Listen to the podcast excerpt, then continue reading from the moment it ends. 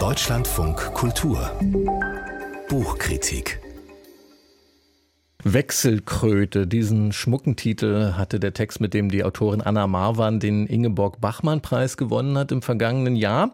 Anna Marwan kommt aus Slowenien, sie ist in Ljubljana aufgewachsen, lebt aber seit vielen Jahren in Österreich und gerade ist ihr zweiter Roman auf Deutsch erschienen. Verpuppt heißt er und unsere Literaturredakteurin Wiebke Poromka hat ihn gelesen. Hallo, seien Sie willkommen. Ja, hallo, guten Morgen Frank Mayer, guten Morgen lieber Clemens Mayer nach Leipzig. Guten Morgen.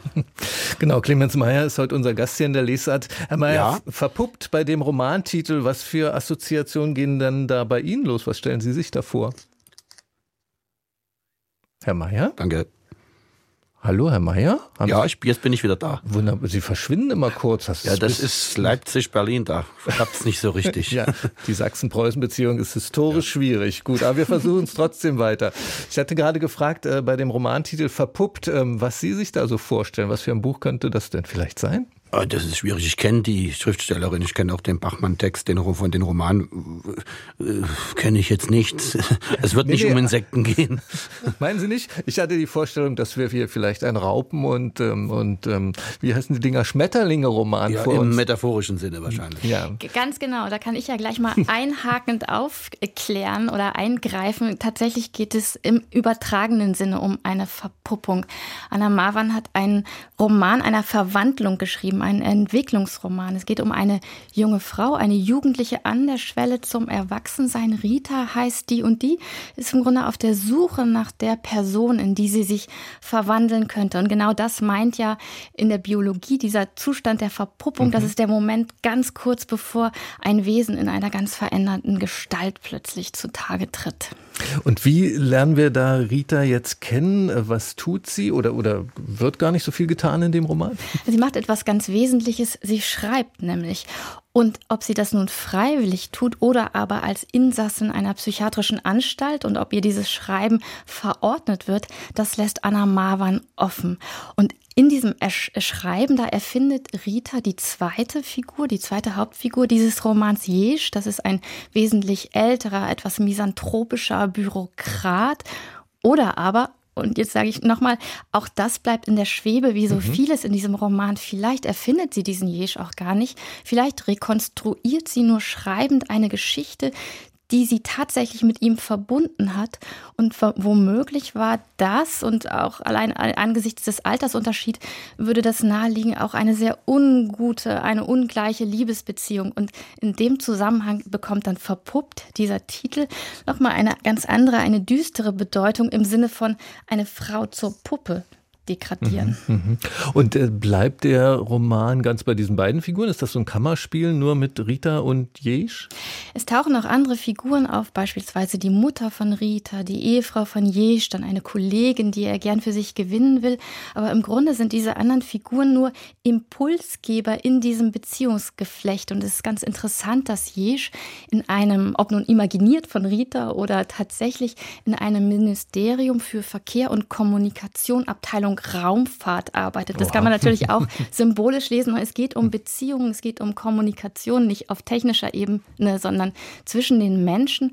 Und vor allen Dingen geht es eben darum, was machen diese Beziehungsdynamiken jeweils mit Rita? In welche Verfasstheit bringen sie die?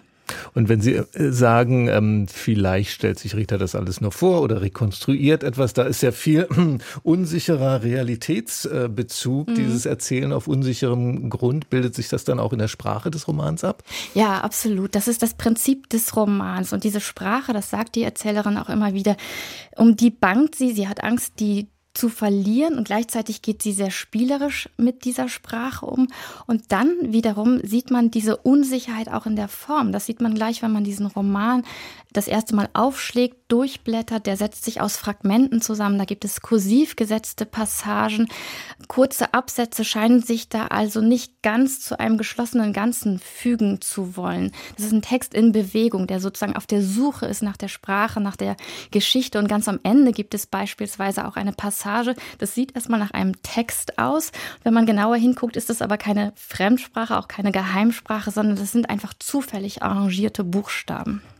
Oha, ähm, da würde ich jetzt mal äh, einen Fachmann mit zu Rate ziehen, Clemens Meyer, nämlich den Schriftsteller. Nach dem, was Sie jetzt hier gehört haben, von dieser Art des Erzählens, die, auch dieser Verspieltheit des Romans, der Offenheit, was würden Sie jetzt denken? Werden die Figuren des Romans einem damit eigentlich zugänglicher oder werden die eher so abstrakter, entfernter? Na, sicher beides. Man muss ja da mit den, mit den, mit den Fallhöhen auch spielen.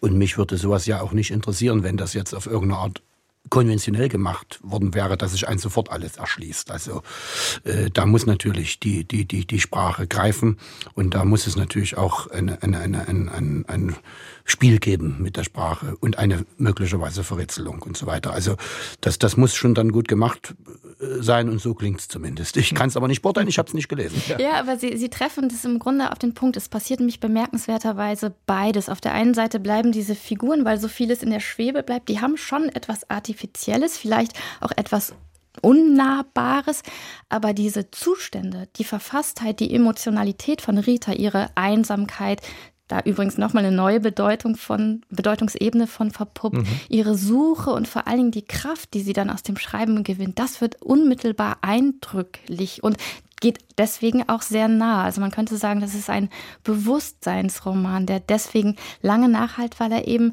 nicht alles auserzählt und nicht jede Ambivalenz auflöst. Das klingt ja so, als ob man diesen Roman unbedingt äh, kennenlernen sollte. Und da haben Sie noch einen einschlägigen Tipp für uns, oder? Ja, ganz genau. Heute Abend um 20.30 Uhr im Programm von Deutschlandfunk in der Sendung Lesezeit. Da ist Anna Marwan zu Gast und es wird ein kleines Gespräch mit ihr geben, vor allen Dingen aber auch eine Lesung aus Verpuppt. Da hört man den Roman.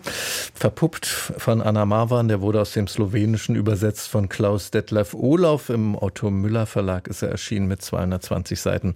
24 Euro ist der Preis. Besten Dank an Wiebke Poromka.